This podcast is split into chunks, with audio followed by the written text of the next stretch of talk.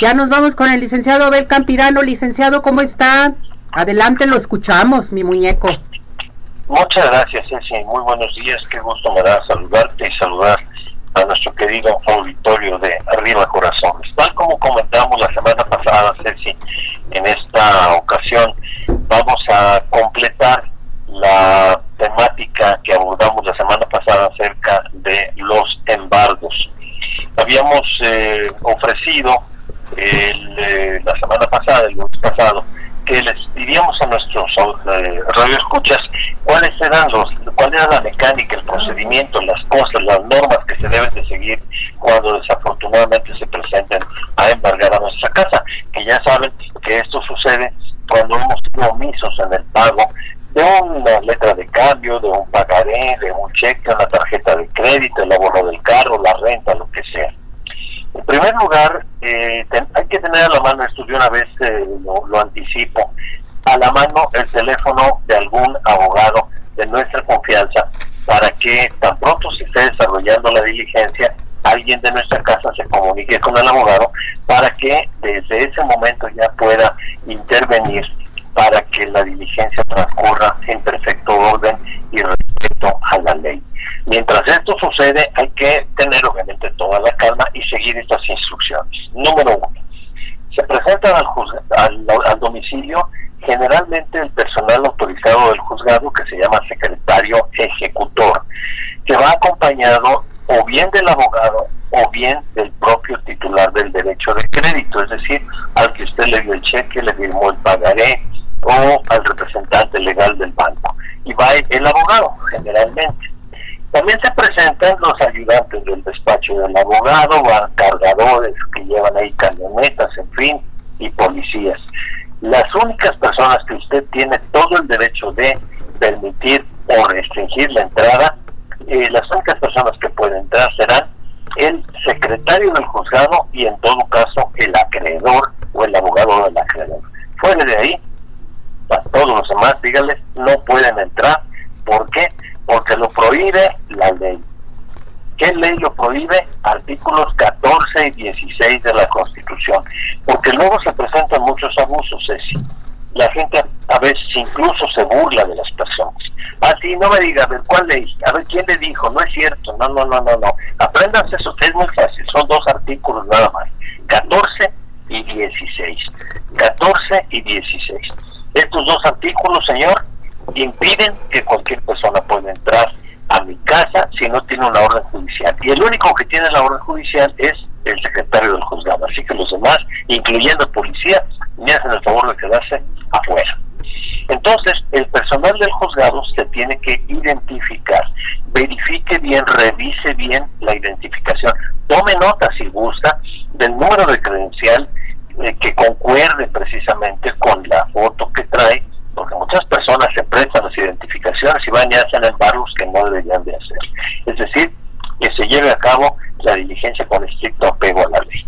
Una vez que ha verificado al personal del juzgado su identificación, le permite el, ingreso y entonces ya les va a decir usted, oiga, ¿cuál es el motivo de su presencia? ¿En qué le puedo servir?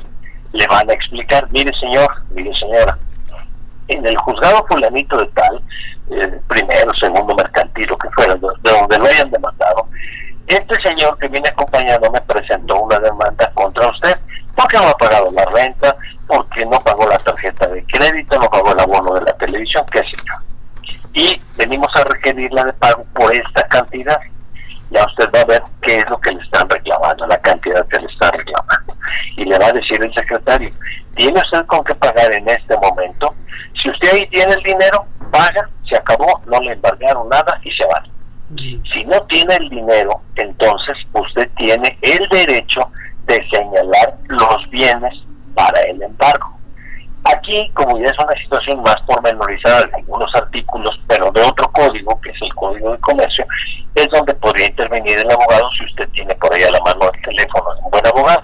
En caso contrario, Nada más basta y sobra con que le digo usted al secretario, oiga, yo sé que la ley a mí me concede el derecho de señalar los bienes para su embargo. Desafortunadamente, Ceci, cuando se llevan a cabo los embargos, hay mucha gente muy abusiva. Y lo primero que hacen es, en cuanto abre la puerta el pobre del deudor, se le meten, y perdónenme, pero así es,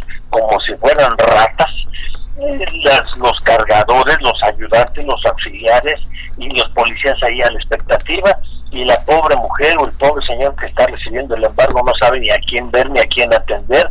El secretario lo está acá amonestando con los eh, papeles y demás y empiezan literal a sacarle todas sus cositas.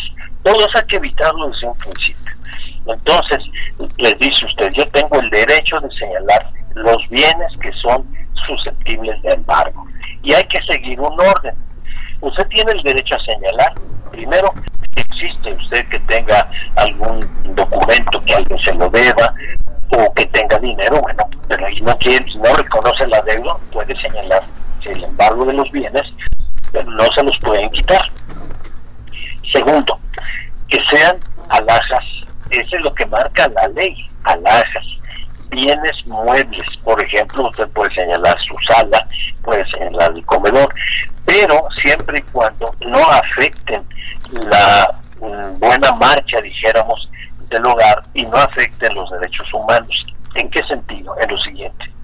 No pueden embargarle el refrigerador, no pueden embargarle a usted su cama.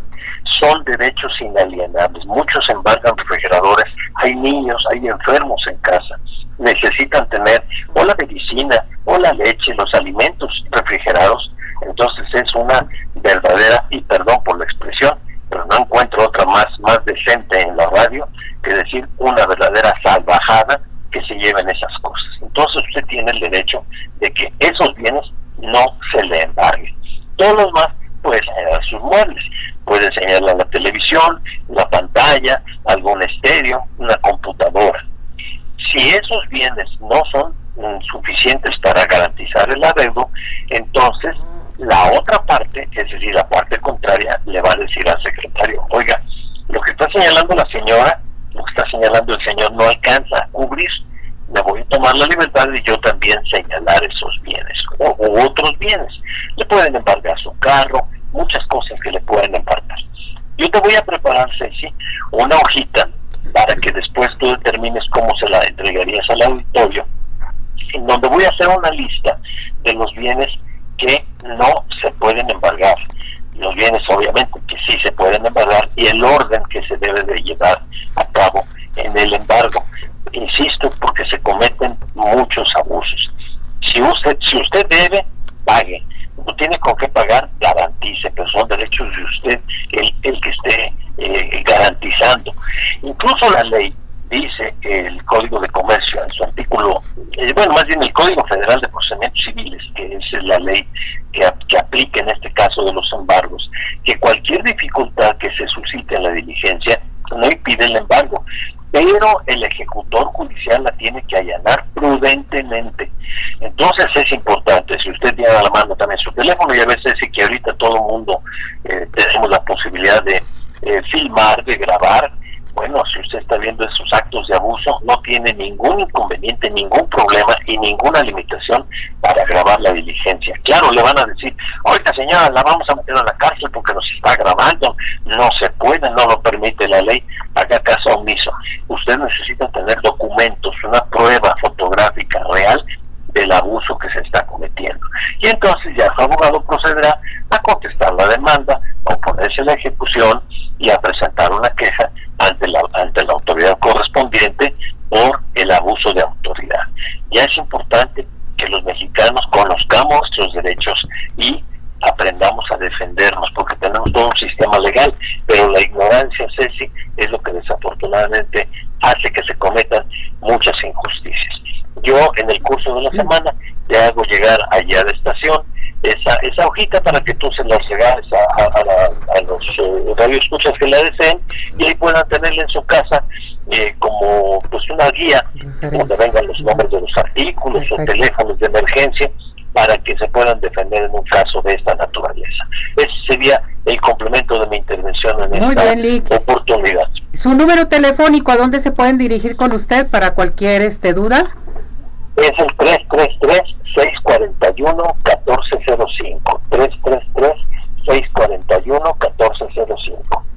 Hay que se comuniquen y digan lo vi, lo escuché en Arriba Corazones. Gracias, Lick. Al contrario, Ceci, que tengas una buena semana y que Dios te bendiga. Igualmente, bendiciones, gracias, que esté muy bien.